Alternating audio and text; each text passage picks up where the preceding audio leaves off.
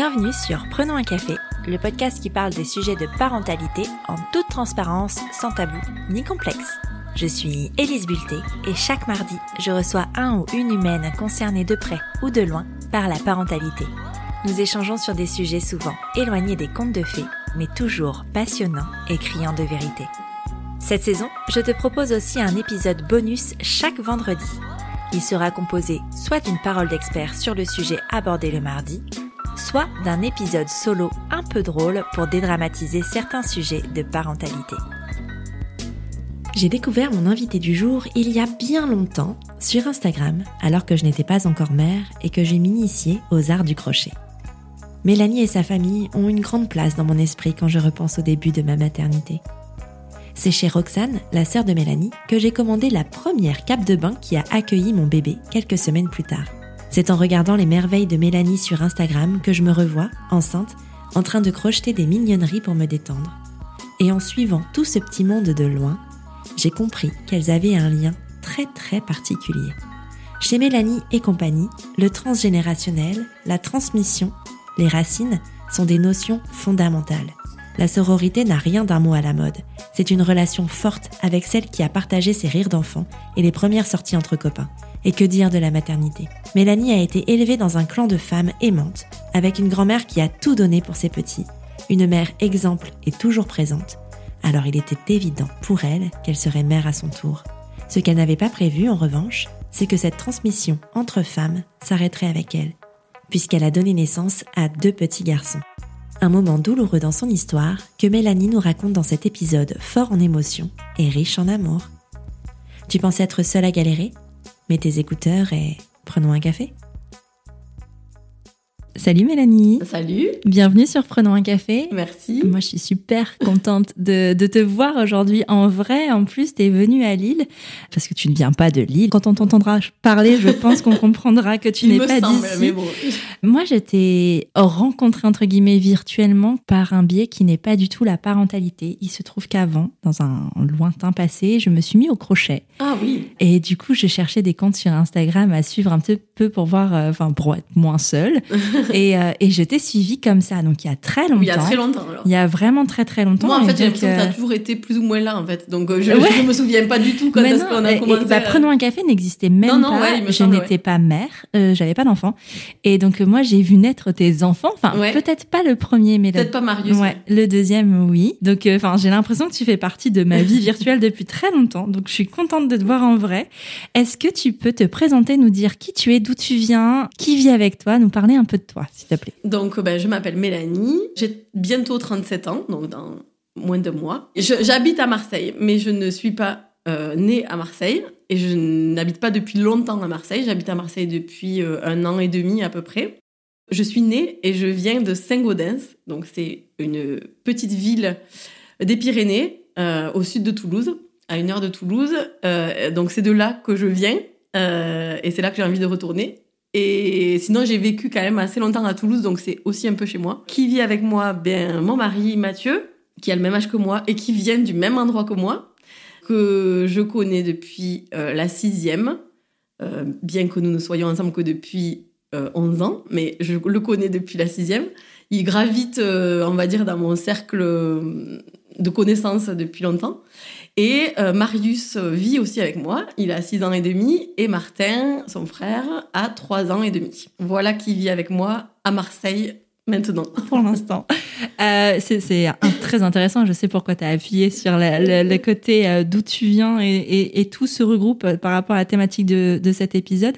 Mais avant ça, je vais te poser la question traditionnelle de Prenons un café. Est-ce que tu as toujours voulu être mère? Oui, Euh, je crois que j'ai toujours voulu être mère, et je crois que euh, c'est ce qui a fait que être mère m'a chamboulée, parce qu'en fait, euh, pour moi, c'était tellement euh, normal d'être maman que ça a été un espèce de truc pas du tout prévu comme ça pour moi. Ça a été un gros, un gros chamboulement bizarre. Je m'attendais à un truc très facile et très normal, et en fait, ça n'a pas du tout été ça.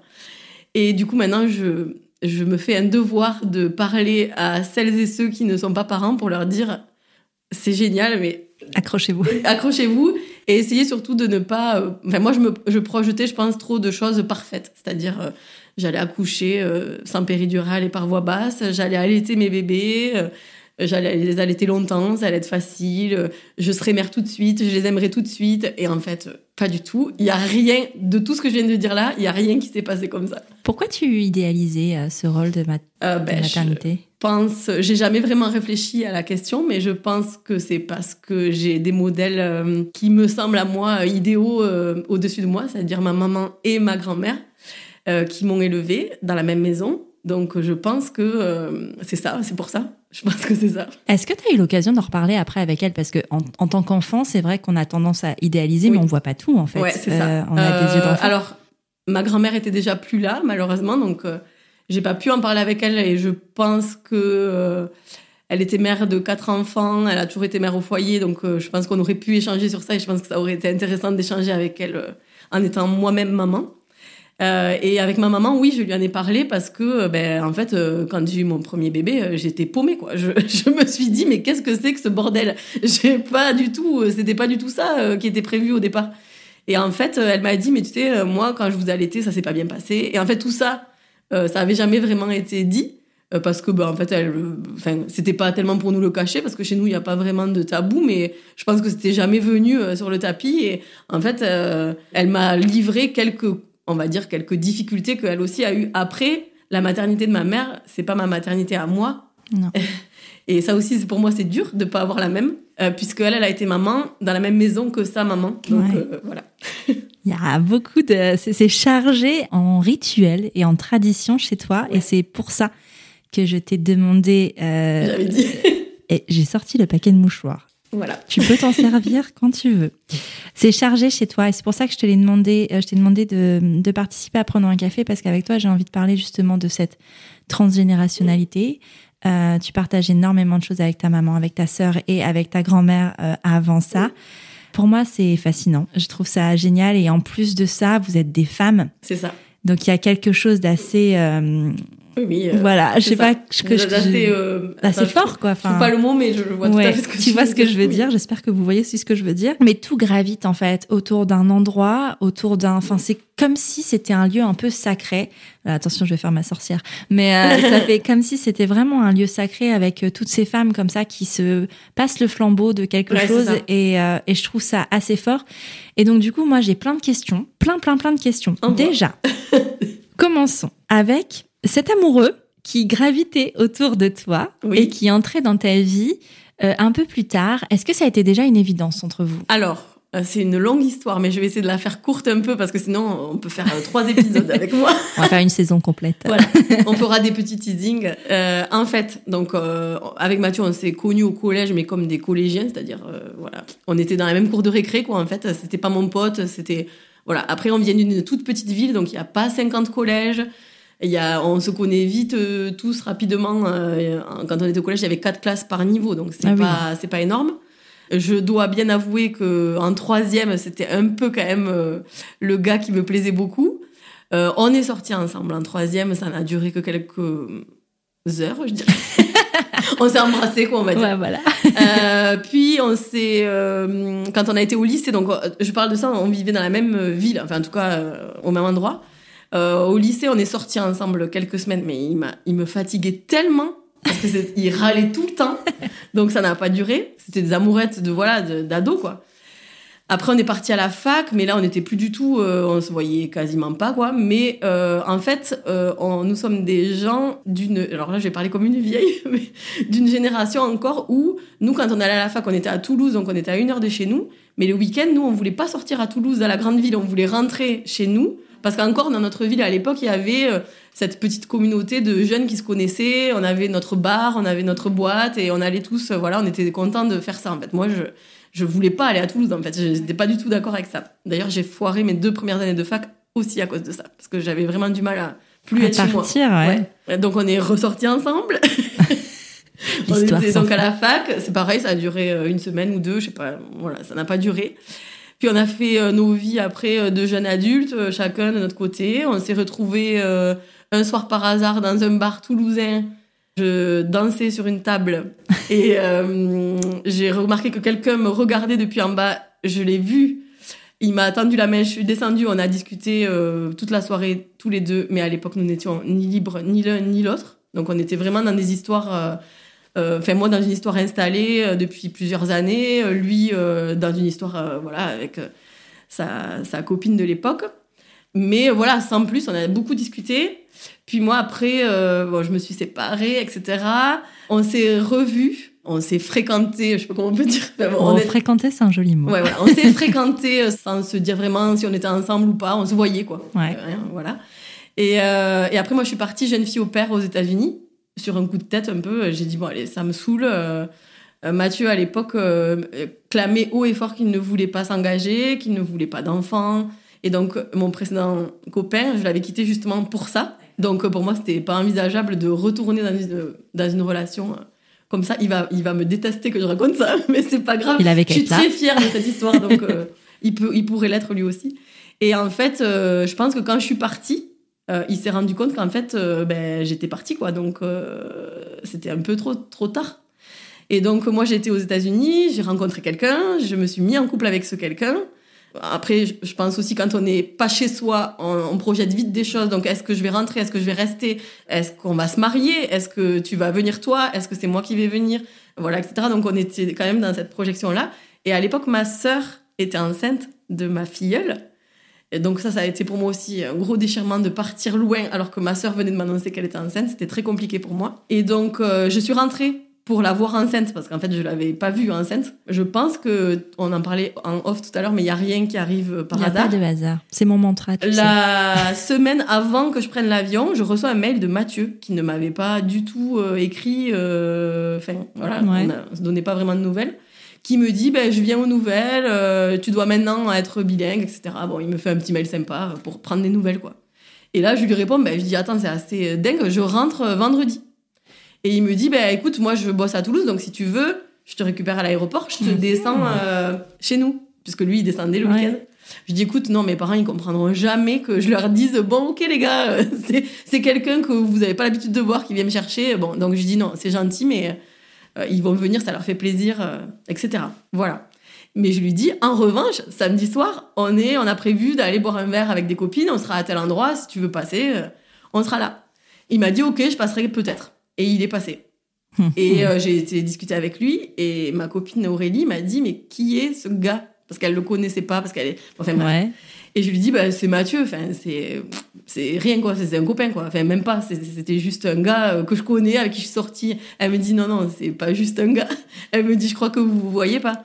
Et je lui dis ben non de toute façon moi j'ai quelqu'un euh, lui il a pas du tout envie d'être avec quelqu'un donc laisse enfin voilà ne, cherche pas plus loin il y a, a rien du tout.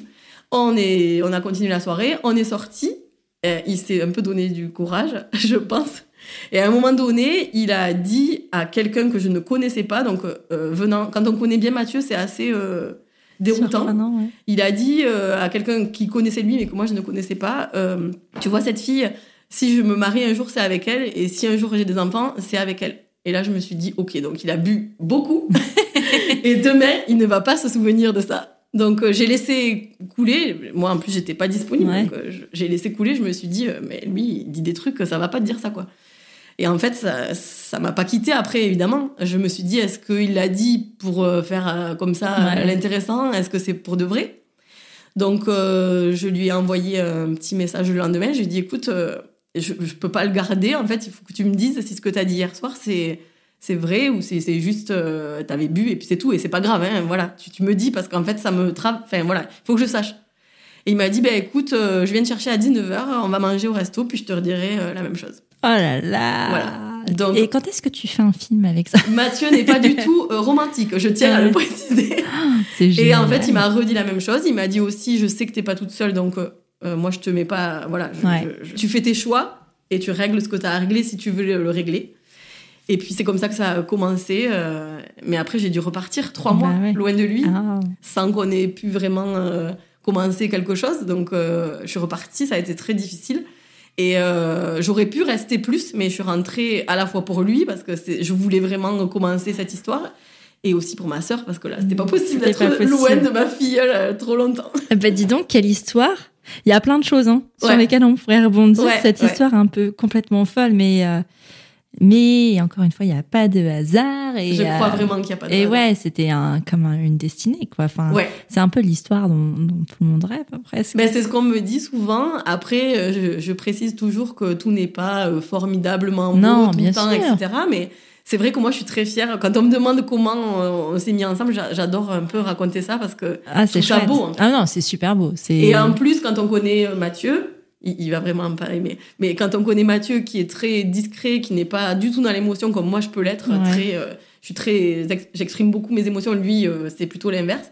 Donc euh, pour moi, c'est vraiment très beau que ce soit lui qui soit venu me chercher et qui m'ait dit, euh, on s'est déjà loupé plein de fois et là j'ai plus envie qu'on se rate. En fait. Donc ça, c'était, c'était très beau. N'empêche que ce garçon qui se déclare comme ça, c'est quand même encore un moyen de te t'accrocher encore un peu plus à chez toi, en fait, Oui, c'est ça, à tes racines. Il y a une question, moi, que je voudrais te poser, euh, c'est comment tu es parti aux États-Unis sur un coup de tête en étant si attaché, en fait, alors que tu n'arrivais pas à aller à Toulouse? Ouais, c'était plusieurs années plus tard, donc j'avais j'avais grandi, j'avais plus 18 ans, euh, enfin plus 17 ans, j'en avais 24, donc déjà Oui. j'avais mûri, on va dire. Et euh, c'était une année euh, un peu, euh, je sais pas comment la décrire, mais c'était une année un peu bordélique, c'est-à-dire je m'étais séparée de mon copain de l'époque en février, mes parents étaient en pleine séparation aussi, donc je pense que c'était un peu une fuite en avant. Euh, c'était aussi me dire, euh, t'as 24 ans, t'as pas de mec, t'as pas d'enfant, si tu le fais pas maintenant, tu le feras pas, en Ouais. fait. Et ça, moi, c'était quand même quelque chose que j'avais toujours eu envie de faire. Et j'avais très peur de la réaction de ma maman et de ma grand-mère qui était à l'époque déjà euh, malade et fatiguée. J'avais très peur aussi de pas être là euh, s'il lui arrivait quelque chose. Mais euh, je sais pas comment j'ai fait en fait. Parce qu'en fait, il y a plein de choses qui auraient pu, j'allais dire dû, mais qui auraient pu me retenir.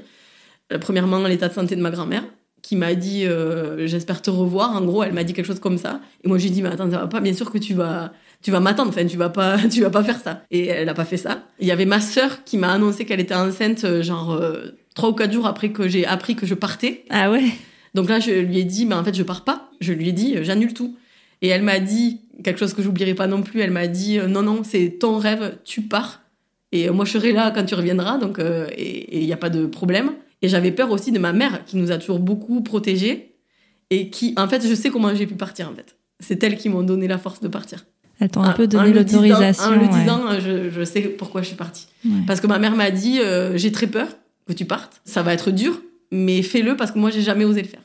Ouais. Donc, en fait, du coup, ben, je suis partie. Bah ouais, elles t'ont donné un petit peu cette, euh, Ouais, cette elles m'ont dit, autorisation. euh, vas-y, quoi. C'est chouette. C'est intéressant que tu parles de ton enfance parce que je vais en revenir là.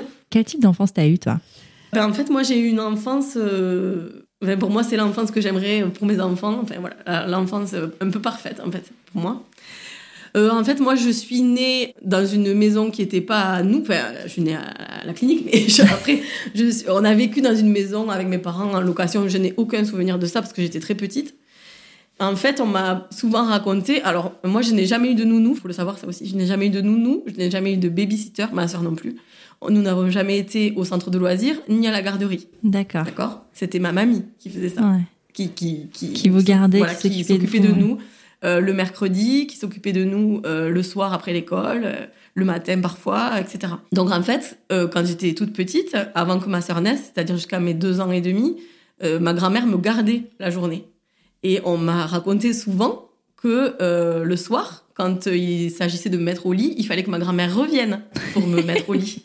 Parce que euh, je ne voulais personne d'autre qu'elle. Donc c'était pénible, parce qu'elle habitait quand même pas toute... Enfin, c'était, à, allez, on va dire, à 20 km peut-être. Ouais.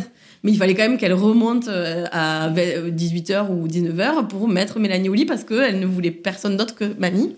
Donc ça, c'était première chose. Puis ma maman est tombée enceinte de ma sœur. J'aime pas trop dire tomber enceinte. Enfin, elle, Elle a attendu elle ta a attendu ma sœur et ça a été une grossesse à risque. Donc ma maman devait rester alitée. Puis à l'époque, en plus, dans les années 80, c'était pas comme maintenant. Donc euh, il n'y avait pas les surveillances euh, qu'on peut avoir. Donc on lui a dit, il faut que vous restiez alitée toute la grossesse. faut pas bouger, sinon vous allez perdre ce bébé. Et donc euh, au début, ma grand-mère euh, venait euh, chez nous euh, s'occuper de ma maman et de moi. Et c'est mon grand-père, en tout cas c'est ce que j'ai retenu de cette histoire, parce que moi je me souviens pas, qui a dit bon maintenant stop, vous êtes en location, donc euh, vous n'êtes pas chez vous, euh, voilà, vous allez économiser de l'argent et vous allez venir vivre avec nous. La maison est assez grande et comme ça, tout, tout sera voilà, sur place. euh, voilà, tout Ouais. sera sur place. Euh, ma maman pourra, enfin Joël, donc ma maman pourra rester alité. Mamie pourra s'occuper de Mélanie Ouais. parce que moi j'allais pas à l'école encore. Ouais, t'étais trop petite, J'étais ouais. trop petite, donc euh, donc voilà. Ça a évité quand même pas mal ça de a évité trajets. quand même Mm. de- de- du bazar quoi en fait. Et en fait, ça devait durer, je pense, au départ, le temps de la grossesse de ma mère. Je suis partie de chez mes grands-parents, j'avais 14 ans. Ah oui. Donc voilà. Ah oui, non, Donc voilà mon enfance. En fait, euh, j'ai grandi euh, avec un papa souvent parti parce qu'il était commercial et que voilà, il était souvent parti. Euh, Enfin, en tout cas, pas parti euh, la nuit, etc. Mais il Non, rentrait mais tard, etc. Il travaillait beaucoup. Il travaillait Ouais. beaucoup.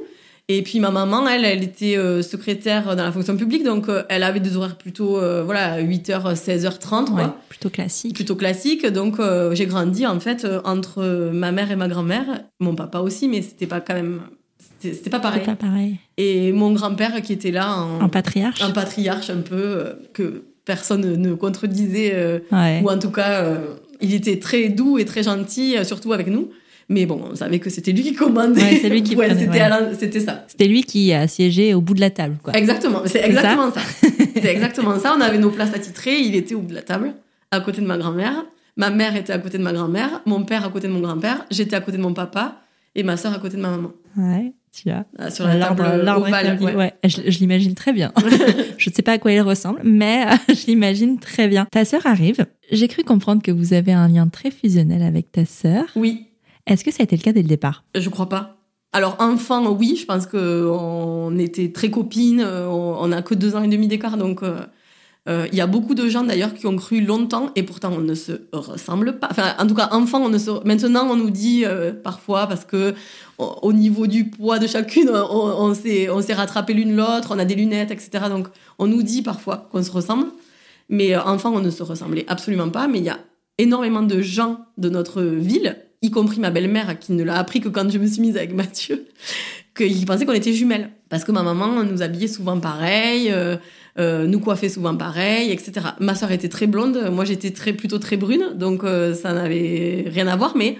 Et elle était plus petite que moi, hein, vraiment en taille. mais bon, les gens ont, ont pensé qu'on était jumelles souvent. Et enfin, je pense qu'on a été très copines, etc. Bien que je pense que ça, ce soit mon point de vue, mais je pense que si tu demandais à ma sœur, elle te dirait que c'était moi qui commandais et il fallait qu'elle suive et qu'elle n'avait pas le choix. Euh, ado, on s'est beaucoup, beaucoup disputé. On s'est beaucoup fâché, on s'est beaucoup fait de mal, euh, on se battait. Ah ouais on se- Physiquement? Ouais. D'accord. Alors, euh, pas, pas tous les jours, mais on en est, il y a eu des fois où on s'est battu, il y a eu des fois où on s'est dit des grosses vacheries euh, pas vraiment gentilles. Et, et après ça, tout d'un coup, c'est devenu comme ça. C'est devenu mon, mon, mon autre. Enfin, c'était pas possible sans elle, quoi. Enfin, je voyais pas, je, je saurais pas dire comment c'est venu. Je pense peut-être avec euh, la séparation de nos parents ou je sais pas. Donc se- quand tu étais déjà euh, jeune adulte, Ouais, je pense que. Alors, on a été des ados complices aussi. Hein. On sortait ensemble, on faisait tout ensemble. Hein. Moi, quand j'ai eu mon permis à 18 ans, euh, ma soeur, elle a eu le droit de sortir quand moi j'ai eu mon permis. Et donc, euh, je l'amenais partout. Euh, ses potes, c'était mes potes, et mes potes, c'était ses potes. Et on se préparait ensemble avant de sortir. Elle me coiffait. euh, on, on se Voilà, donc ça, on ne faisait pas que se battre. Hein. Ouais. Donc, je pense que plutôt. Alors, on se bat. quand on se chamaillait, je pense qu'on était plutôt jeunes ados. Et je pense que vers nos 16, euh, voilà, vers nos, mes 16 ans, euh, on a commencé à devenir, euh, à faire quasiment tout ensemble. Et puis après, voilà, c'est. ça a continué, ça voilà. continue encore. Et ça continue encore. Comment tu qualifierais le lien que tu as avec ta maman? Je sais pas dire, c'est. C'est. je sais pas, c'est ma mère, quoi. En fait, je sais pas. J'ai pas J'arrive pas à le décrire, mais c'est. Souvent, on a, les gens disent à ma mère, oui, il faudrait que tu coupes le cordon, c'est bon, euh, elles sont adultes. Et maintenant, elle ose répondre, ben non, en fait. Euh, non, euh, ça marche pas comme ça chez nous, quoi. Pourquoi euh, couper, les, enfin, couper quelque chose, en fait Donc, on est, je dirais que la relation, elle est, elle est fusionnelle, mais ça depuis toujours. C'est-à-dire Ouais. que moi, dès la sixième, à l'époque des cabines téléphoniques, j'appelais ma mère tous les jours entre midi et deux. Tous Ah les ouais? jours. Tous les jours. Est-ce que t'as pas eu à un moment un, un besoin d'émancipation Euh, ben, j'ai eu une crise d'ado pas très cool, hein, euh, je pense, honnêtement. Je, pareil, je disais des vacheries quand même euh, pas très sympas. J'ai eu, euh, si, j'ai, si, si, euh, il y a eu des moments où, ben, quand je suis partie aux États-Unis, c'était aussi pour me trouver moi, pour me montrer que moi, j'étais capable de faire ça toute seule. D'exister sans avoir elle. peur et sans que ma mère ou ma sœur soit là pour valider ou pour. En fait, euh, quand je suis arrivée sur le sol américain, j'étais déjà allée, euh, mais en voyage scolaire, je, je me suis dit, mais en fait, t'es capable de faire ça, quoi. T'es capable de prendre l'avion toute seule. Et ça, c'est un beau cadeau euh, que je me suis fait et qu'elles m'ont fait aussi. C'est qu'en fait, du coup, je pense que si maintenant je suis comme je suis, c'est aussi euh, grâce à, à ce- ces instants d'émancipation où, où je me suis dit, bah attends, je vis pas que à travers Ouais. elle, je, je suis aussi capable toute seule. Et je pense que quand même, euh, j'ai ce caractère-là. Ma sœur est, est moins comme ça. Ma sœur est plus. Je pense qu'on l'a plus protégée, et moi y compris. Ouais. Euh, donc, Parce qu'elle était la petite dernière. voilà, donc on- elle est plus. euh, Maintenant, je pense qu'elle pourrait partir, par exemple. Ouais. Si elle avait l'occasion. euh, mais après, je veux pas parler pour elle, Ouais, mais je, je pense que maintenant, elle, elle pourrait dire bah, allez, euh, oui, on va vivre, euh, je sais pas où. euh, voilà, je pense qu'elle elle, en serait capable. Ouais. Avant, je pense que moins. Elle était plus euh, dépendante, c'est pas joli à dire, mais dépendante. Ouais, elle de- était plus attachée. plus attachée. Voilà. Ouais.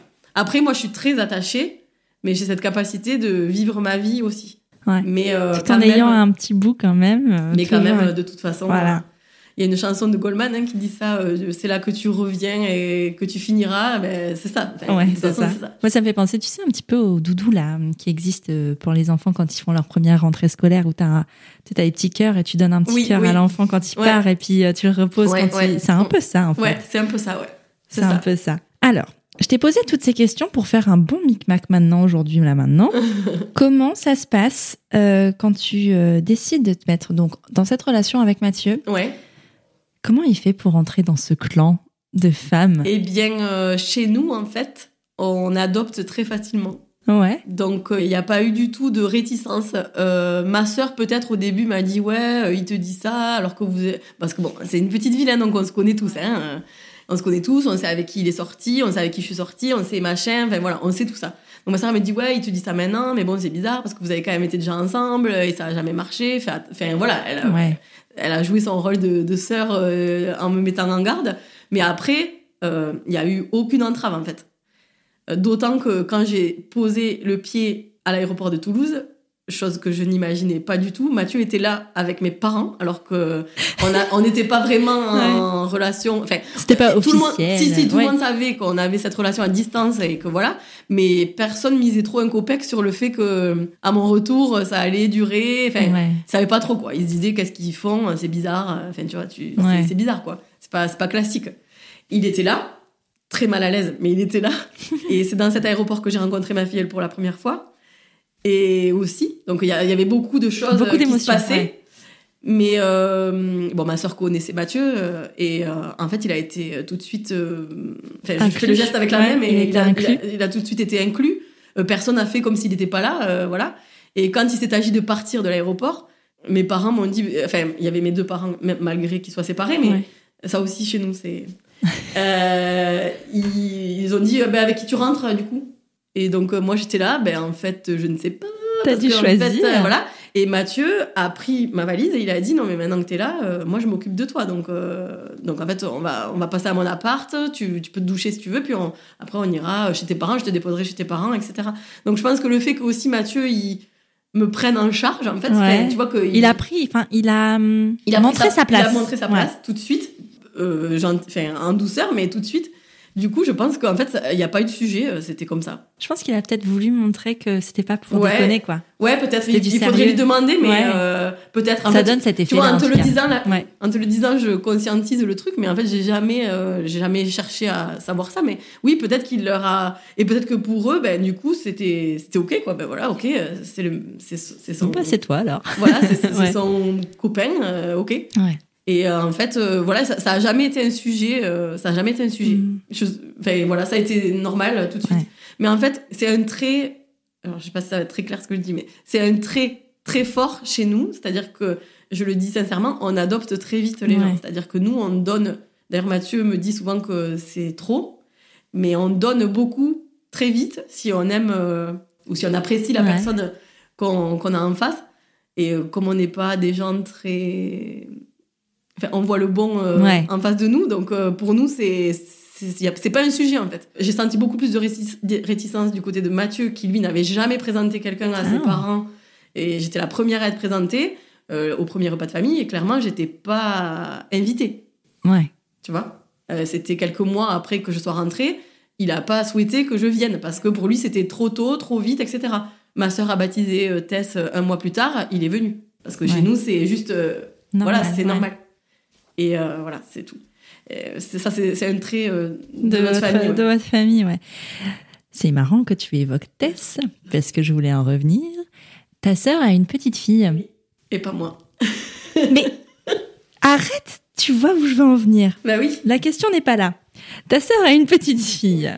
Une grande fille, elle a 11 ouais, ans. oui, alors aujourd'hui, c'est elle a- c'est 11 ans une grande fille, mais à l'époque, euh, c'était un petit bébé. Oui. Euh, comment elle a été accueillie, cette petite fille? Comment elle a été accueillie, cette nouvelle? Qu'est-ce que ça t'a fait à toi de voir ta sœur devenir maman?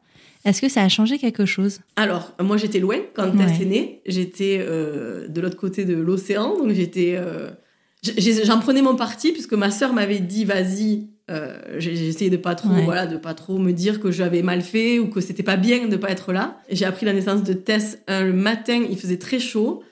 Euh, j'étais très très heureuse pour ma sœur. J'étais très fière d'elle en fait. Je crois que c'est ça, j'étais fière d'elle. Euh, Qu'elle devienne maman, même elle a eu sa fille assez jeune en plus, donc j'étais hyper fière en fait. C'est pareil, ça n'a pas été un sujet, c'était juste normal. Ouais. Et en fait, bon, j'ai beaucoup pleuré bien sûr parce que je pouvais pas être là.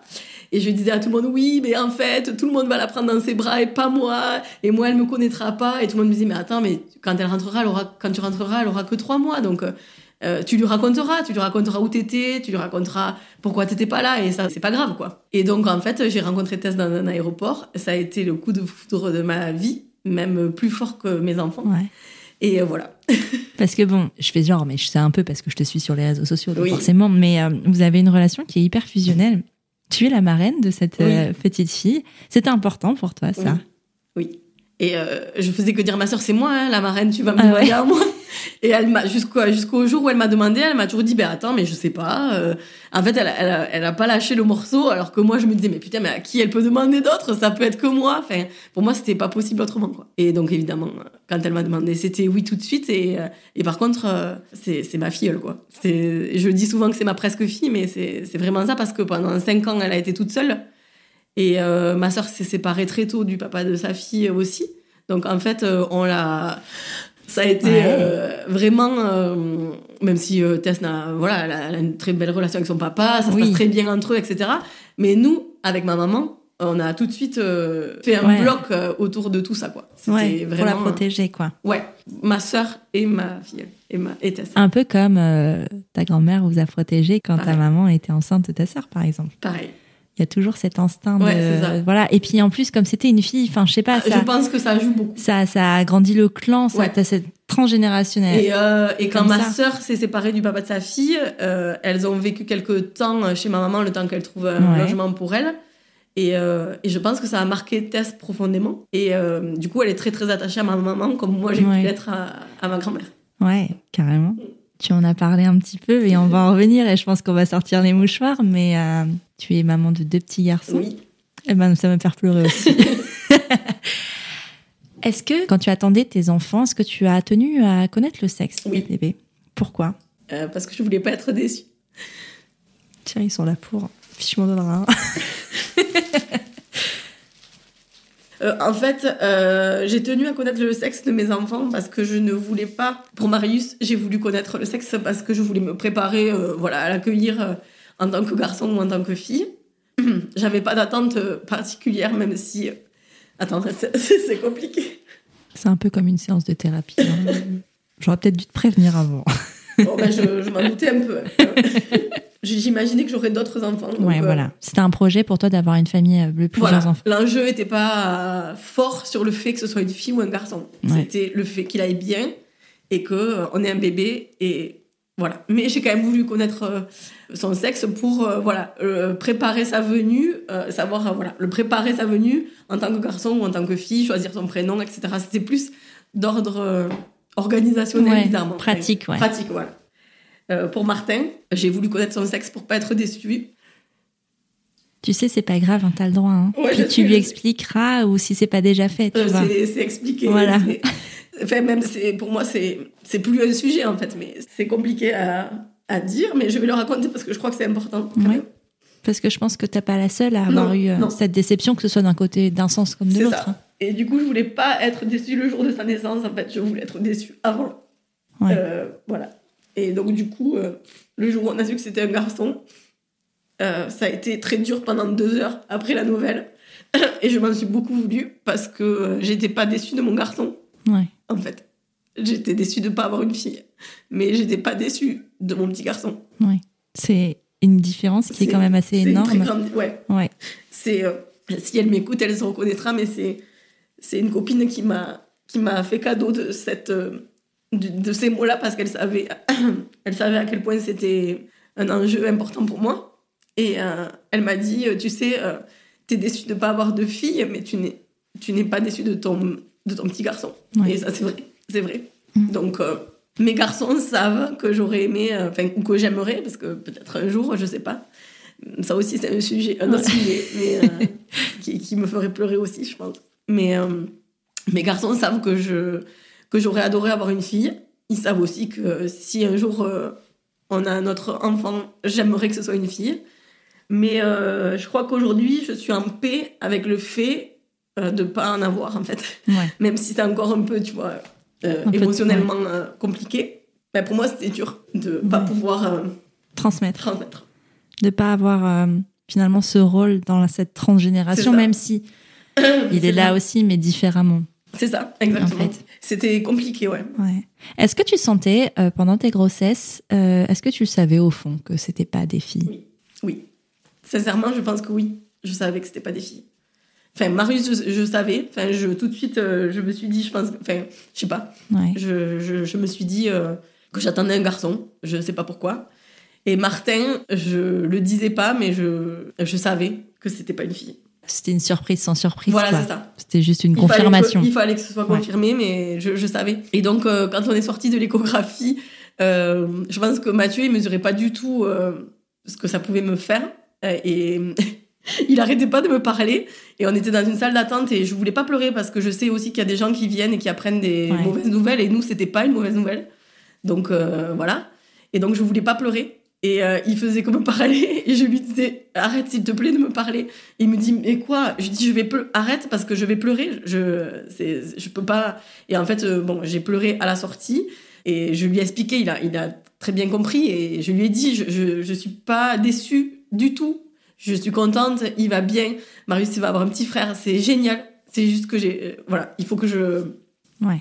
Faut le temps que tu processes, quoi. Et ouais, il faut que je processe. Ça a pas duré longtemps. hein. Ça a duré, je te dis, euh, quelques heures. On a été manger au resto. euh, J'ai pleuré un bon coup. Je pense que les serveurs, ils devaient se dire, mais qu'est-ce qu'elle a La il, pauvre, fallait, la femme enceinte, elle se fait ça. larguer. il fallait que ça sorte vraiment très fort. ouais. D'autant qu'évidemment, on a annoncé ça tout de suite à tout le monde et que ma sœur m'a répondu Je sais dans quel état tu dois être, mais ne t'en fais pas, Tess est là. Tu as une fille euh, Ouais. quand même. Donc, euh, au-delà de ça, euh, c'était peut-être un peu maladroit, mais elle m'a dit même si tu t'as des, que des garçons, mais t'as quand même Tess, voilà. Elle me, elle me prête sa fille.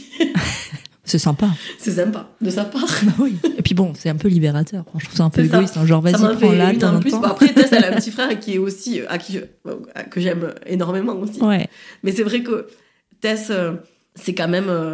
C'est la première et c'est la suite de nous, en fait, Ouais, c'est ça. je pense. C'est ça, complètement. Enfin, c'est en tout cas ce que je ressens moi sans être là et en- Ouais. à distance via ce que tu transmets Ouais.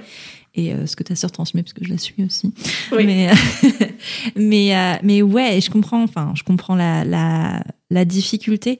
Et euh, Mathieu, lui, il avait pas de préférence entre une fille et un garçon? Non. Non. Et euh, en plus, Mathieu, il est, il est enfant unique. Ah oui, d'accord. Et euh, ils viennent d'une famille où euh, sa génération à lui, donc ses cousins, ce ne sont que des garçons.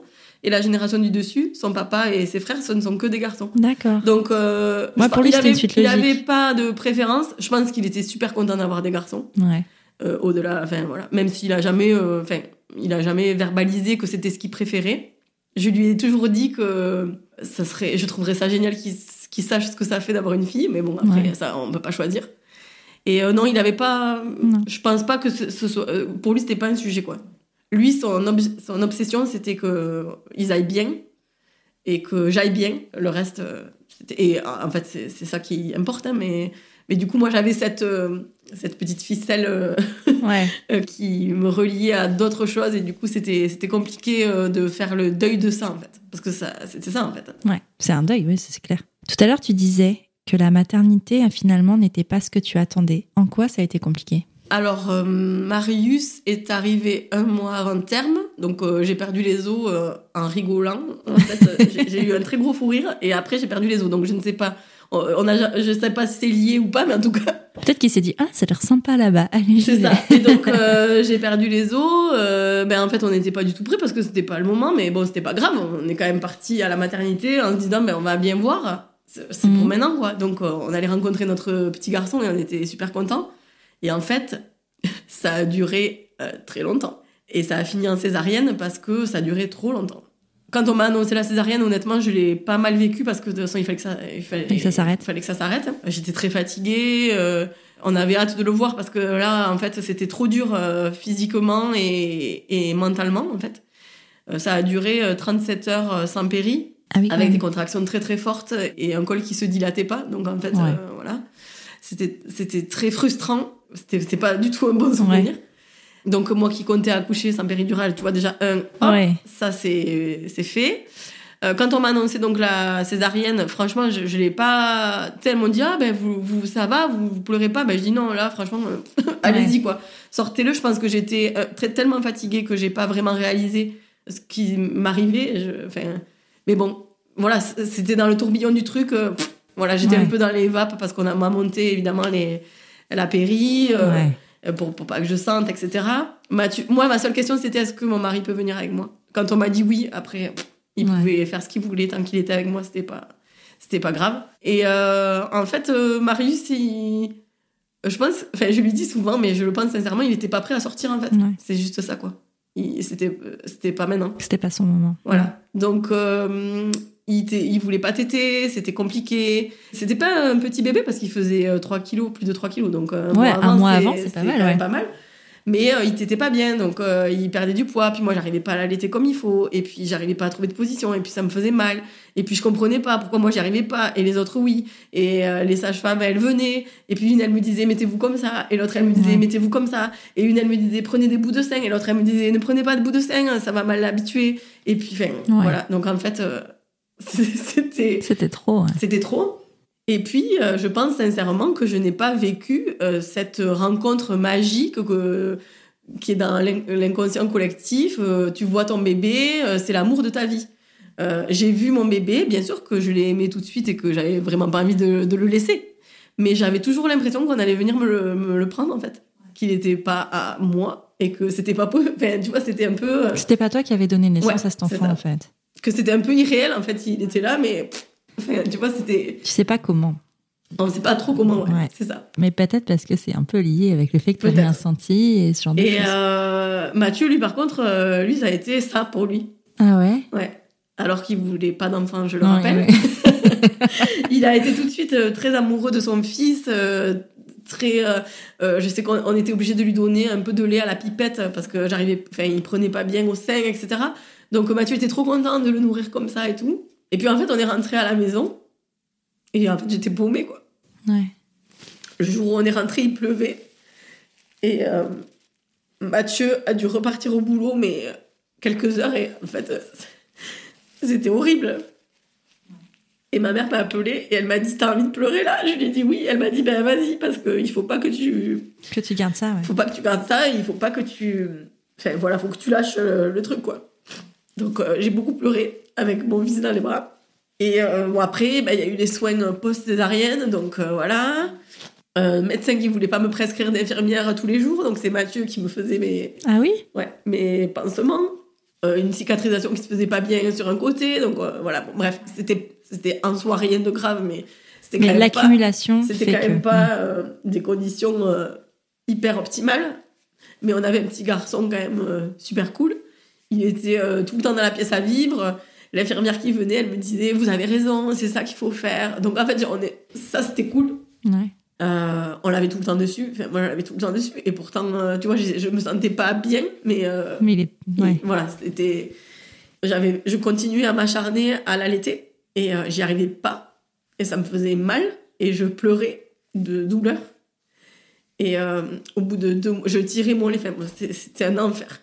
La logistique du tirage Ouais, de. c'était vraiment pour un- moi un enfer. Vraiment. Je m'y retrouvais pas du tout. On est loin de l'image de la ça. Madone qui. Mais euh, je, je pense que c'est- hyper important de le dire. En Ouais. fait, je le dis souvent hein, autour de moi, sans pleurer, c'est juré, mais je le dis souvent que euh, c'est pas une fin en soi et que c'est pas grave si euh. En fait, l'allaitement, c'est naturel, mais c'est pas inné.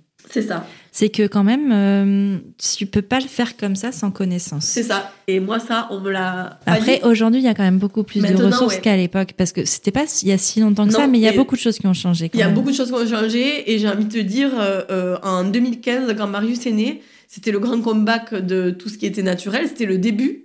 Et en fait, il y avait beaucoup de pression, euh, même quand on cherchait de l'aide.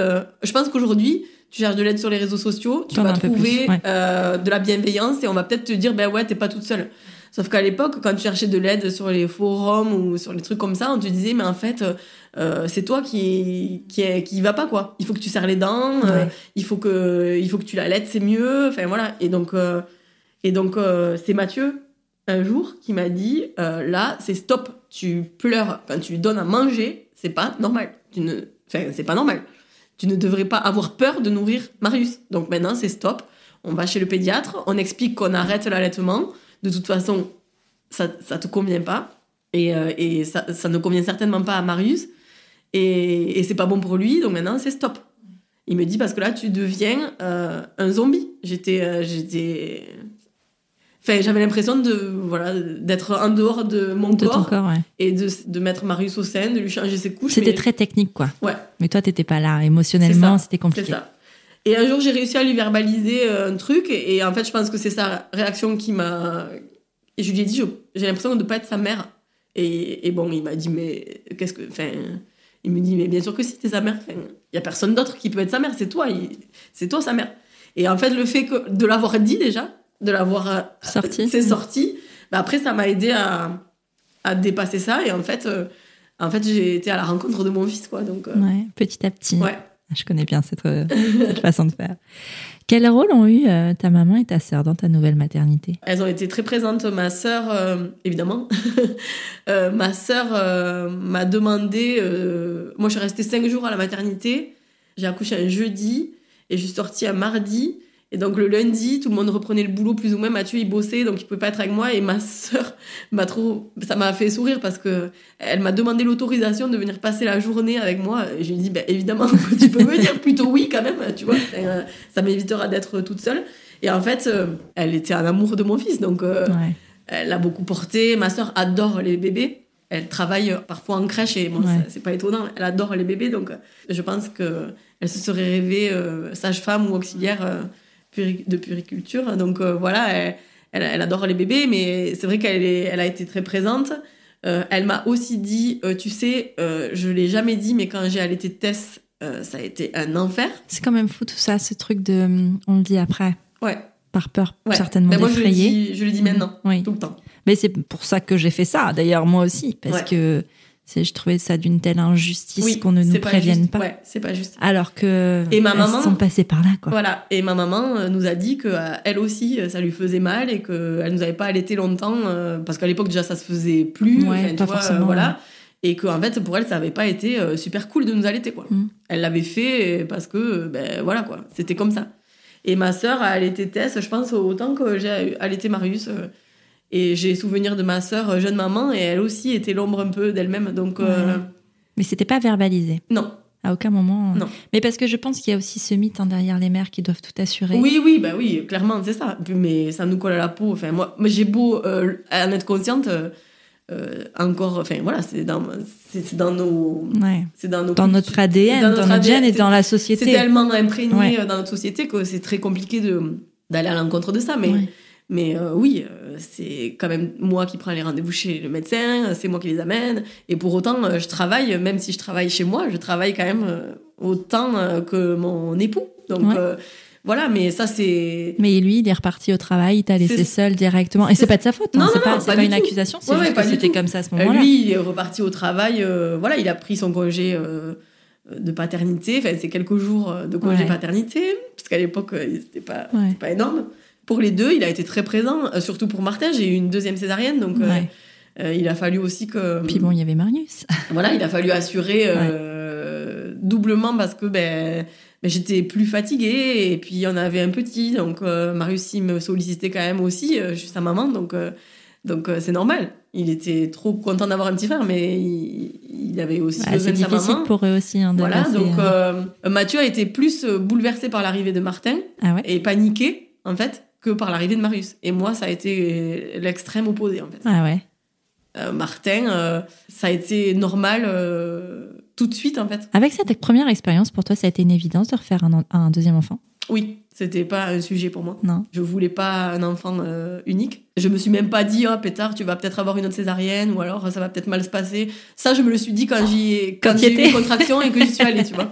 Mais je, je- c'est pour moi, ça, ça- enfin, en tout cas, même si je l'ai peut-être repensé, euh, ça m'a pas freiné. Je me suis pas dit, oh mais non, je veux pas revivre ça. Non, c'était ancré, c'était Oui, un, vrai désir, oui. quoi. Et c'est pas pour rien qu'ils ont euh, le même écart que ma sœur et moi aussi. Oh bah moi, je pense que dans tout ça, il n'y a pas de hasard. Hein. Je t'ai pas demandé, mais est-ce que ta, ta maman a une sœur ou un frère? Ma maman a trois frères. Il y a toujours un temps. Ouais. Elle a trois frères. euh, elle c'est la seconde de, de la fratrie. Ouais. Elle a un frère aîné, puis elle a deux petits frères euh, derrière elle. C'est marrant. Mais c'est la seule fille. Ouais, mais euh, quand je vois les quatre enfants là qu'il y a, les derniers de la génération, c'est aussi une fille et trois Ouais, garçons. c'est ça. C'est ça. Oh là là Hein? Mais euh, ça va bientôt changer parce que ma sœur euh, attend euh, son troisième C'est vrai? bébé. Ah, c'est donc, chouette donc ça va bientôt changer. Ah, On ouais, sait bon. pas dans quelle configuration. Ouais. On le saura bientôt. Ouais. On est tous là en train de se dire est-ce que ça va être une fille ou un Ouais. garçon? Voilà. Trop chouette. Donc du coup, tu disais qu'avec Martin, c'était différent. Est-ce que ça a été différent dès la grossesse? Euh, non, parce que mes deux grossesses, elles se sont. Moi, ah, j'adore être enceinte. Donc, euh, en fait, euh, Ouais. pour moi, j'ai pas du tout mal vécu mes grossesses. J'ai été fatiguée au début, comme beaucoup de, de futures mamans, mais j'ai adoré être enceinte. J'a- J'adore être enceinte. Les deux grossesses se sont très bien passées. Euh, pour Martin, j'ai eu un vrai travail qui s'est déclenché tout seul, c'est-à-dire que je n'ai pas perdu les os. J'ai- eu des contractions euh, très tôt un matin. Et euh, j'ai vraiment cru au truc. qui a- je me suis dit, ça va, cette fois, ça va, ça, ça va se passer comme j'ai envie, quoi. Parce que les contractions sont arrivées, elles se sont intensifiées. Donc c'était vraiment comme dans les livres, tu vois. C'était vraiment, je suis en train de vivre le truc comme tout le monde. Ouais. c'est pas juste, je perds les os parce que tout d'un coup là, on sait pas pourquoi. Et donc en fait, euh, on est allé à la maternité. C'était loin d'être. euh, C'est pas le moment. c'était pas du tout le moment, mais ils m'ont gardé parce que quand on a un utérus cicatriciel, euh, Mmh, faut faire attention. il faut faire attention. Ils évitent, enfin, ils nous renvoient pas à la maison en général. Donc elle m'a dit, vous savez, ça va être long, mais on va vous garder. Et là, j'ai commencé à paniquer. Parce que j'ai dit à Mathieu, ça va recommencer. Je sais, ça va recommencer. Je lui ai dit, ça, ça va faire comme Marius et moi, je veux pas souffrir pendant euh, deux jours. C'est non. Et euh, j'avais pas demandé de césarienne. Mais il faut savoir que, en tout cas à l'époque où j'ai eu Martin, en 2018, quand tu as déjà eu une césarienne, même si tu l'as pas demandé avant, tu peux à n'importe quel moment dire euh, stop, je veux une césarienne. T'as la carte césarienne. Parce qu'en fait, comme ton utérus est fragilisé, euh, si la maman euh, demande la césarienne, ils peuvent essayer de te Ouais. convaincre d'attendre, mais normalement, quand tu demandes, Ouais. voilà. Et donc, comme ça durait, Mathieu m'a dit bon, cette fois, on va quand même pas subir, Ouais. on va se bouger. Donc, euh, il m'a fait marcher, il m'a fait monter. euh, euh, les étages de l'hôpital euh, entre deux contractions, il me disait tu peux y arriver, euh, on va on va y arriver, coach, tu vois, quoi. à le faire des, enfin à ce qu'il appuie, euh, enfin à ce que ça se dilate quoi, tu vois, à ce Ouais. que à ce qu'il s'appuie, à ce que ça, le travail se mette, à ce qu'il s'engage, etc. Et Donc je suis arrivée très tôt, je suis arrivée le matin vers 8h et vers 20h ça a commencé à être intenable, je, je pouvais plus parler, Enfin, Ouais. c'était vraiment, j'avais plus de pause entre les, les contractions. Et euh, là j'ai dit à Mathieu, je veux plus là, je veux une péri maintenant ou alors euh, enfin une Mm. césarienne, mais là je, je veux pas en fait, je, je veux Ouais. pas que ça recommence. Parce qu'en fait, je pense que j'avais très peur que je puisse pas accueillir mon bébé euh, dans de bonnes conditions aussi. Euh, et j'ai dit, bah, si j'ai pas une péridurale maintenant, je veux une césarienne. Donc là, euh, un peu panique à bord, elle a fait venir l'interne de garde qui m'a dit, mais qu'est-ce qu'on me dit? On me dit que vous voulez une césarienne. Ben, je dis, c'est ça, je veux une péridurale. Je veux bien continuer d'essayer, mais je veux une péridurale. Alors Mathieu, euh, qui est toujours, euh, on est une équipe, euh, je le dis souvent, mais dans des moments comme ça, on se prend beaucoup le chou tous les deux, on, se- chamaille, mais dans des moments comme ça, on est toujours très très soudés. Et il lui a dit bon écoutez, c'est notre second bébé, on sait, on a vécu une première fois, elle sait, elle se connaît aussi, et elle est en train de revivre un truc qu'elle veut pas vivre, donc euh, ne lui racontez pas que ça va aller et qu'elle sera, qu'elle sera à 10 dans 5 minutes. Parce Ouais. qu'elle sait que non, en fait. Parce Ouais. que depuis ce matin, elle était toujours à 2. Parce que ça n'avait pas encore évolué, non. Et donc là, je, je Ah, voyais. c'est pour ça qu'il voulait pas te mettre la péridurale. Ouais, que, ouais, tout à fait, ouais. Et donc je voyais le truc se répéter, et je me suis dit, euh, c'est bon, quoi. C'est, enfin, si c'est pour finir en césarienne, autant y aller, et puis c'est tout. Euh, Moi, je veux pas m'infliger. Et donc, euh, elle m'a dit, bon, je, je vais voir si on peut vous mettre, vous poser la péri. Et donc, euh, j'ai pu. Alors, j'ai dit, ah, oui, euh, c'est sûr, elle me dit ça, mais jamais je vais descendre. Euh, elle m'a menti pour que je me calme, mais en fait, bon, j'avais très, très peur. Et bon, je suis descendue assez vite, on m'a posé la péri assez vite, très bien en plus, et je, j'avais, je sentais mes jambes, je pouvais bouger Ouais. sur mon lit et tout, donc c'était vraiment chouette. Et donc ça, c'était le soir plutôt tard, vers 22h, et donc j'ai passé la nuit avec une super sage-femme euh, dont je m'en veux, mais j'ai oublié le prénom, mais je vois très bien son visage, qui m'a dit, on va y arriver, toutes les deux, moi je vais, euh, n'ayez pas peur, euh, je vais vous aider.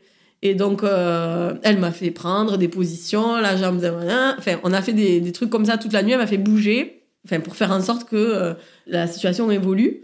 Et elle me dit, ben moi, je finis ma garde à 6 heures et je vous perce la poche des os. Et ça, normalement, ça va, ça va accélérer le travail.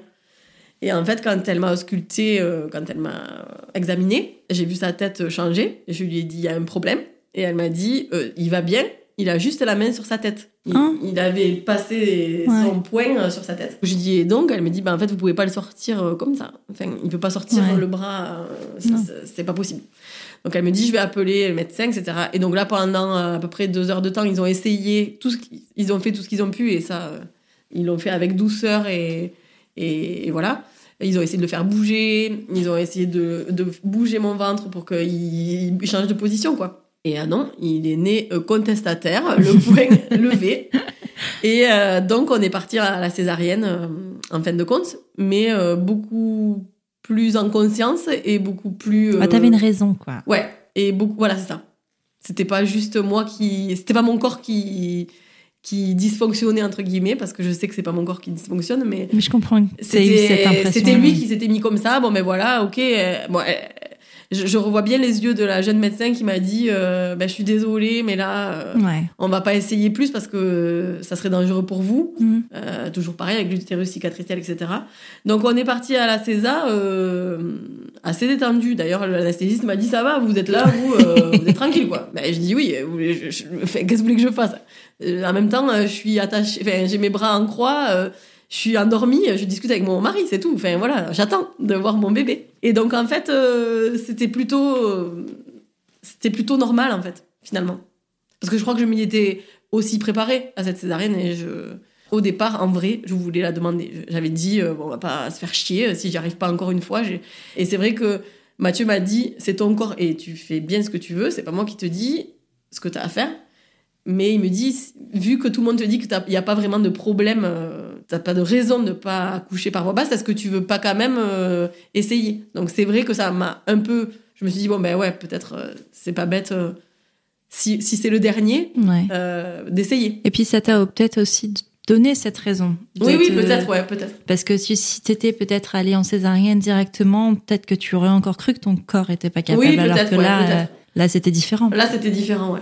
C'était vraiment différent de Marius. Et je pense que oui, euh, Marius, j'étais pas du tout préparée à ça. Pas du tout. Parce Ouais, que moi, c'était pas du tout. euh, enfin, moi, je, comme j'avais vécu une grossesse très sereine, je m'étais dit que la suite, euh, ça allait être pareil. pareil, ouais, bien sûr. Donc, euh, Et cette rencontre avec Martin? eh ben, en fait, c'était normal.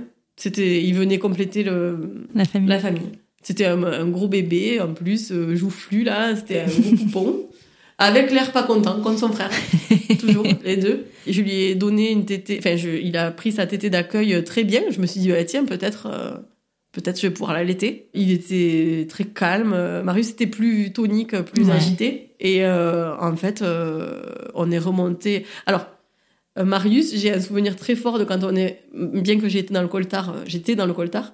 Mais j'ai un souvenir très fort de quand on a remonté en chambre parce que le brancardier m'a dit je, je laisse votre bébé sur vous, reposez-vous, je mets les barrières, vous ne risquez rien. Donc en fait, j'ai, je me souviens qu'il y avait du soleil qui rentrait euh, par la fenêtre et j'étais bien en fait. Tu vois, ça, Ouais. pour le coup, euh, je dis que j'étais pas en extase, mais en fait, cet instant-là, rien que nous deux, le temps que Mathieu euh, aille se doucher, nanani, nanana, euh, j'étais bien avec lui. Je l'ai pas regardé, ni. je- enfin, il était sur moi, mais j'étais à moitié endormie, mais ça, j'ai un beau souvenir. Et Martin, euh, quand on est remonté en chambre, ben, en fait, euh, j'ai pas eu ça, mais c'était la vie qui, qui continuait, en fait. Ouais. Euh, donc, j'ai réessayé de l'allaiter, il m'a fait mal, j'ai dit, bon, stop, on, Ouais, en tu t'es pas acharné. Non, je voulais surtout pas, en fait. Et là, j'ai dit, j'ai un petit garçon de 3 ans à la maison, euh, je vais pas en plus pleurer. euh, et enfin, je voulais pas m'imposer ça. Et euh, je pense que je me le devais bien, en fait. Je me suis dit, euh, c'est OK, en fait, c'est OK. Bah oui, Euh, OK. Donc, en fait, euh, j'ai pas allaité Martin. J'ai allaité Martin euh, deux fois. Et en fait, euh, très tôt, j'ai vu le visage de ma grand-mère sur celui de Martin. Et en fait, je me suis dit que j'étais un peu cinglée et que c'était certainement parce que je projetais un truc dont j'avais très envie. Alors, j'ai rien dit. Et quand on est rentré à la maison, quelques jours après qu'on soit rentré, un jour Mathieu a dit Oh putain, mais on dirait trop ta grand-mère quand il fait ça. Et en fait, je me suis dit Ok, donc c'est ça le cadeau en fait. En plus, tu vois, le cadeau supplémentaire, c'est ça. Donc, euh, on me l'a dit plusieurs fois aussi. euh, Enfin, d'autres qui Qui ont connu ta qui- grand-mère. Oui, et qui n'étaient pas vraiment impliqués comme nous on a pu l'être. Enfin voilà, des, des soit des, des, des beaux-frères de mon père qui, qui Ouais. sont pas du tout du côté, de, de ce côté-là de la famille, mais qui m'ont dit oui, euh, moi, je sais pas si t'as remarqué, mais on trouve qu'il ressemble à, à ta grand-mère. C'est c'est assez fou. Donc, il grandit, donc ça passe. Mais parfois, je vois passer ça. Et euh, en fait, euh, la rencontre avec Martin, ouais, c'était normal. C'était pas, c'était pas non plus euh, l'amour fou, hein, pas du tout, mais c'était normal en fait. Il était là. Il était c'était là normal, comme s'il voilà. avait toujours été là. Voilà, c'est Ouais, ça. C'était hop. Pour Mathieu, par contre, ça a été le tsunami. Ouais. Deux, pour lui, c'était la panique. C'est beaucoup à gérer. ouais. Est-ce que tu dirais que tu transmets à tes enfants ce qu'on t'a transmis? J'espère. J'espère. En tout cas, je m'y emploie. Euh, J'ai un ami très proche qui m'a quand même dit un jour que, et il a raison, je pense, qu'il fallait pas que j'essaie de reproduire parce qu'en fait, les personnes avec lesquelles j'avais vécu ça n'étaient plus là. Donc, euh, c'était pas la peine d'essayer puisque euh, ma mère n'est pas ma grand-mère et c'est pas euh, elle, elle n'est pas la même grand-mère pour mes enfants que ma grand-mère a pu être pour nous. C'est- C'est juste, Ouais. c'est pas parce qu'elle est pas aimante, au contraire, mais c'est juste que c'est une autre euh, génération, c'est une autre génération de femmes, c'est une autre façon de voir les choses. Ma grand-mère, elle était dévouée à euh, ses enfants et après, elle s'est dévouée à nous, ma sœur et moi, Ouais. Euh, et à ses autres petits enfants quand ils venaient. Mais nous, on était là tout le temps. Donc euh, en fait, elle, elle, a- elle était dévouée à nous. Donc euh, c'est sûr que c'est pas possible d'attendre de ma mère qu'elle soit pareille et c'est normal. Et je ne Et puis en- a la distance aussi oui, maintenant. et puis même, je ne lui en veux pas du tout. C'est pas la même personne, encore une fois. Euh, elle est très aimante avec mes garçons euh, et avec euh, les enfants de ma sœur aussi. Et ils, ont une- ils adorent leur grand-mère et c'est juste trop beau à voir. Mais moi, j'avais tendance à vouloir à tout prix la même chose. Mais ça, c'est pas possible. Donc voilà. Parce que j'habite pas avec ma mère, parce que ma mère n'est pas ma grand-mère, même si c'est sa fille, parce que je ne suis pas ma mère et que voilà, peut-être que je lui, j'aurais pas envie de lui laisser une place, euh, Ouais. voilà, enfin, parce qu'on est, on est C'est un différentes cas de figure différent. Donc euh, oui, je- j'espère leur transmettre en tout cas euh, les valeurs et cet amour euh, qu'on a eu nous quand on était petites. Mais je sais que c'est inutile d'espérer qu'ils aient exactement la même enfance que moi. C'est parce que c'est pas possible. Non, c'est pas possible. D'autant plus qu'un événement très douloureux pour toi est arrivé après. Vous avez déménagé, vous Oui. avez quitté euh, cet endroit où euh, Oui. vous aviez tous grandi, ou cet endroit que tu appelles chez toi. Ouais. Euh, comment toi t'as accueilli cette nouvelle-là? Euh, très mal, très très mal. C'est encore très compliqué. Mais là, du coup, j'ai pas le choix parce que, en fait, cette maison a été vendue récemment. Donc là, en fait, je suis très fière d'arriver à en parler sans, sans plus pouvoir parler parce que jusqu'à il y a quelques mois, c'était pas possible. Euh, j'ai cru que c'était très. euh, enfin, Parce que la maison dans laquelle t'as grandi a été vendue. oui, c'est ça. En fait, nous, on habitait dans une maison qu'on a quittée, bon, parce qu'on a déménagé, mais on avait toujours euh, la maison de mes grands-parents. La maison de mes grands-parents était toujours dans la famille depuis euh, leur décès, en fait. Parce qu'au départ, euh, deux de mes oncles et ma maman n'étaient pas favorables à la vendre. Ils ont dit, on la garde, on verra, c'est trop tôt. Donc moi, j'étais hyper rassurée. Je me suis dit, c'est super parce que du coup, euh, voilà, on va pouvoir quand même y aller. On va pouvoir, voilà. Il se trouve que ma sœur y a vécu une année entière, le temps euh, que les travaux de sa maison à elle soient terminés. Donc on a pu vivre une parenthèse euh, supplémentaire euh, dans cette maison. Donc euh, j'ai pu voir mes enfants, même si on n'y vivait pas nous, Ouais. euh, H24, mais on y a beaucoup été. Euh, je pense que euh, plus que s'ils avaient peut-être été chez eux vraiment. Ouais. Et j'ai pu voir mes enfants euh, vivre euh, là. Donc, euh, même si c'était que pour des vacances, même si c'était que pour des week-ends, pour moi, c'était juste formidable, en fait. C'est l'année qui a suivi la naissance de Martin. Donc, voilà. Après, mes oncles ont très vite parlé de la vendre, mais il y a eu le Covid. Enfin, bon, voilà. Ça, ça a traîné un peu. Ils en demandaient un peu cher, donc je me suis dit, bon, ben, Elle va rester ça là. va rester là. Elle va rester là. Et nous, on est partis à Marseille. Et donc, euh, ça a complexifié les choses parce qu'on était loin. Et quand on m'a dit qu'elle était vraiment en vente, que voilà, elle était en agence, etc., euh, ben, je l'ai pas supporté du tout. J'ai demandé à Mathieu de faire quelque chose. Ouais. Il m'a dit que ben, c'était pas possible en fait, qu'on pouvait pas acheter une maison sans être là. On n'avait pas, on n'avait pas les moyens de payer un loyer à Marseille et d'avoir une maison euh, comme ça où on irait pas pour l'instant parce que ben, on n'habite pas là, où on irait que euh, quelques semaines par an, euh, qu'il fallait rénover quand même au demeurant hein, parce que c'est une maison qui était quand même qui commençait à vieillir. Il fallait euh, la réisoler, etc., l'assainir. euh, et puis c'était une maison vide quand même, donc avec beaucoup de travaux. Donc lui, il m'a dit non, mais il m'a dit euh, si on arrive à rentrer et qu'elle est encore en vente, je te promets que c'est là qu'on habitera. Je m'accrochais à ce truc. Je me disais bon ben allez, comme rien n'arrive par hasard, tu l'as dit tout à l'heure, Ouais. hein, que voilà. Je me suis dit si, si c'est ça, ben ça sera ça. Peut-être qu'on y arrivera. Et en fait, on n'y est pas arrivé. Mais euh, voilà, c'est comme ça. Enfin, je je peux pas, je peux rien faire en fait, c'est comme ça. Donc euh, moi, j'ai verbalisé euh, assez vite à mes oncles que euh, euh, c'était très compliqué pour moi. Euh, Je leur ai écrit un long mail en leur expliquant que je leur demandais pas, euh, je leur demandais rien, mais que j'avais besoin de leur expliquer euh, ce que ça me faisait. Donc euh, je leur ai euh, expliqué. Euh, je leur ai aussi dit que avec Mathieu, si si un jour on rentrait, on avait le rêve de pouvoir y habiter, sans leur demander d'attendre en fait. J'ai pas voulu, j'ai pas voulu demander la charité en fait. Et en fait, ils ont pas répondu. D'accord. Ils ont juste dit à ma maman qu'il fallait que je comprenne et que, comme si j'étais une petite fille capricieuse en fait. Et du coup, ben voilà, Elle a été vendue. elle a été vendue. Et euh, c'était il y a pas longtemps. Et en fait, euh, je pense que j'ai tellement pleuré avant que euh, j'ai plus pu pleurer le jour où j'ai su que c'était fini, quoi. Ouais. Ironie du sort, ils ont dû donner les clés, je crois, début août. Et Mathieu a eu le Covid et donc on a été confinés et je n'ai pas pu y retourner, en fait. Ouais. T'as pas pu lui dire au revoir.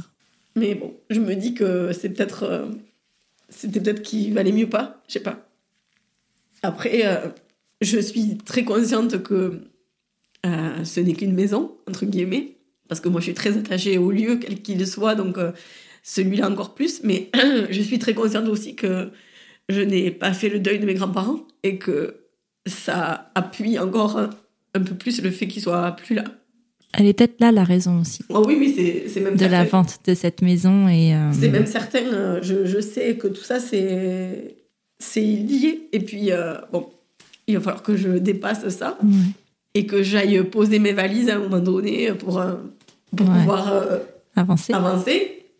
Pour l'instant, ça m'a jamais freiné, mais ça a failli, honnêtement.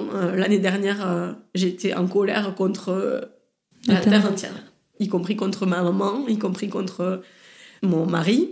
Parce qu'en fait, je me disais, mais en fait, euh, tout enfin, il y a personne qui fait rien, quoi. Mais en fait, il y avait rien à faire. C'était, c'était comme ça. Et, euh, et voilà. Donc, euh, ça aurait pu, oui, me freiner, ça aurait pu euh, m'empêcher. Euh, et puis, euh, je pense que ben, je vais, je, je me connais, je pense que je vais y arriver. Mais euh, Tu vas y arriver. Et puis en même temps, si un jour tu as besoin d'aide pour y arriver, c'est OK. Tu Oui, vois, oui, oui, te faire sûr, accompagner de ça. bien sûr. Parce que un deuil, quel qu'il soit, n'est jamais facile. C'est si- ça. Mais euh, je pense que on est trois à pas avoir fait notre deuil. Et je sais que pour ma maman, c'est difficile aussi. Et qu'elle a pas pu. Je comprends aussi qu'elle n'ait pas voulu s'opposer à ses frères euh, en leur disant ben moi je suis pas d'accord, enfin faire traîner, etc. Je, comprends tout à fait. Et euh, je lui ai dit d'ailleurs, je lui ai dit que je la comprenais et que je lui en voulais pas de ça. Mais c'était la seule solution. À la limite, euh, elle aurait pu effectivement freiner pour, euh, pour gagner du temps. Mais je comprends aussi qu'elle veuille pas euh, mettre à mal la relation qu'elle a avec ses frères. Voilà. Après, euh, Nous, on n'avait pas l'argent, c'était pas dans la bonne configuration. Euh, ma sœur, elle pouvait rien faire non plus, elle a sa maison. euh, voilà. Mais euh, voilà, c'est comme ça. C'est comme ça. Peut-être un nouveau chapitre de l'histoire aussi. Parce que là, tu es à Marseille, Oui. tu n'as pas envie d'y rester. Non, on espère, on espère rentrer chez nous bientôt. On met tout en œuvre en tout cas pour, pour rentrer chez nous et on sait déjà plus ou moins que si on rentre, même si le travail de Mathieu est à Toulouse, on est tous les deux d'accord pour vivre euh, près des nôtres, c'est-à-dire euh, à la campagne, enfin voilà, Ouais. de là d'où on vient en fait. Donc on espère euh, que ça va pas tarder. Ouais. Pour écrire justement la suite de cette jolie histoire, de cette Ouais. transgénération, que vous puissiez euh, transmettre cette partie-là aussi, parce que pour l'instant, tu transmets certainement à tes enfants tout ce que ta famille t'a apporté, mais j'ai l'impression qu'il manque la terre qui va avec C'est ça, pour euh, s'enraciner. c'est ça. Quelque chose qui est important pour toi. Et euh, pour la suite, tu l'as un peine évoqué et on va l'évoquer quelques secondes, mais euh, un troisième enfant C'est un gros sujet de discorde chez nous, euh, puisque moi, j'ai plutôt tendance à dire que oui, et Mathieu a plutôt tendance à dire que non. Donc c'est douloureux, ça aussi. On chemine avec cette question. Il se trouve que en février dernier, on m'a diagnostiqué une maladie auto-immune qui euh, me contraint à prendre un traitement là pendant 18 mois, pendant lequel, de toute façon, Il n'y a pas de grossesse il envisageable. n'y a pas de grossesse envisageable, donc ça met une pause sur cette question-là. Euh, je l'ai dit tout à l'heure, j'ai 37 ans, donc je sais qu'il va falloir qu'on se pose la question et je sais que potentiellement ce sera douloureux pour moi parce que je vais pas, je vais pas obliger. euh, Non. je, je veux pas que ce soit fait dans la, dans la douleur euh, de, de l'un de nous, mais il y en a forcément. Enfin voilà, il y a Il y en forcément. aura un qui aura plus mal que. Voilà, c'est ça. Donc, euh, on verra. Je je peux pas répondre parce que, parce que euh, moi, c'est un oui et je me fiche d'avoir une fille ou un garçon. Mais j'ai quand même cet espoir d'avoir une petite Ouais. fille.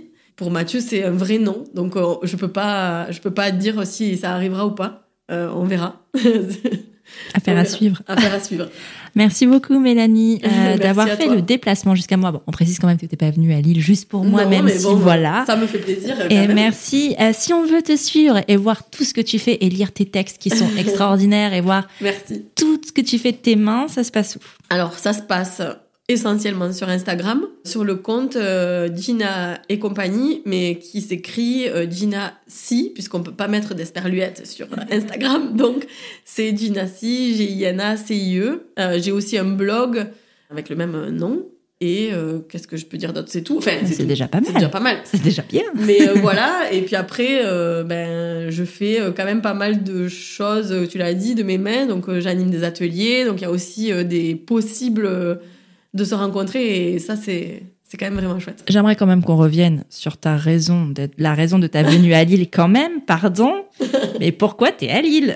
Euh, je suis à Lille euh, dans le cadre, ça fait bien de dire ça, ça impressionne beaucoup mon, mon fils de 6 ans et demi.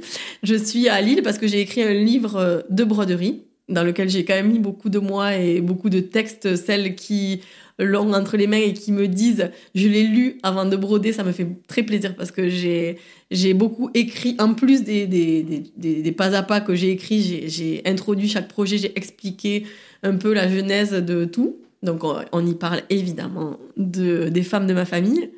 Et donc je suis là parce que je fais une tournée d'automne de- d'ateliers et de dédicaces. Eh mais oui Mais parce que voilà, enfin, si vous êtes euh, des aficionados ou aficionadas de broderie, allez voir un petit peu justement ce que tu fais parce que je trouve ça génial, ça donne presque envie de s'y mettre. Mais vraiment, enfin, je veux dire, si ma journée dur- durait plus de 24 heures, j'aurais envie de m'y mettre.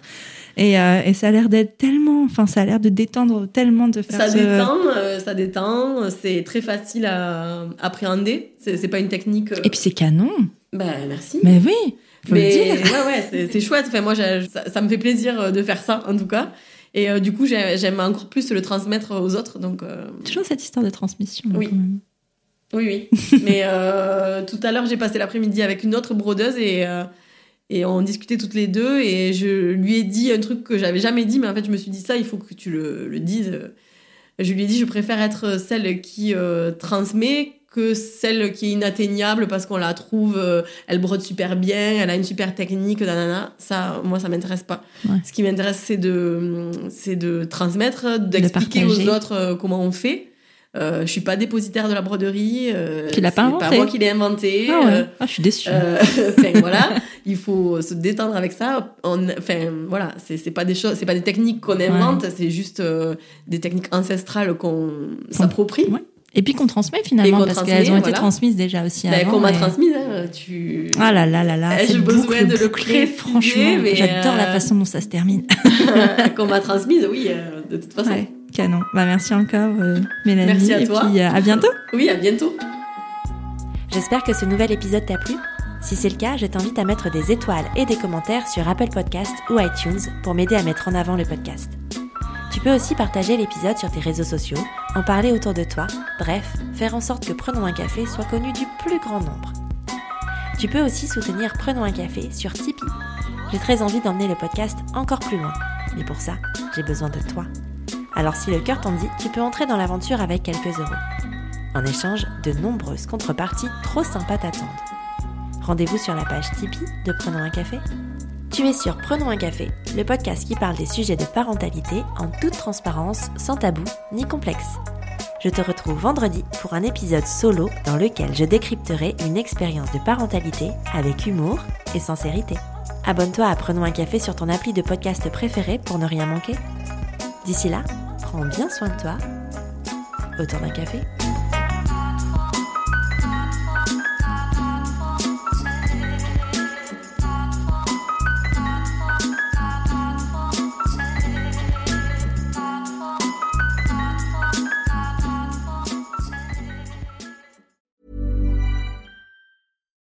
When you make decisions for your company, you look for the no brainers. And if you have a lot of mailing to do, stamps.com is the ultimate no brainer. It streamlines your processes to make your business more efficient, which makes you less busy. Mail checks, invoices, legal documents, and everything you need to keep your business running with stamps.com.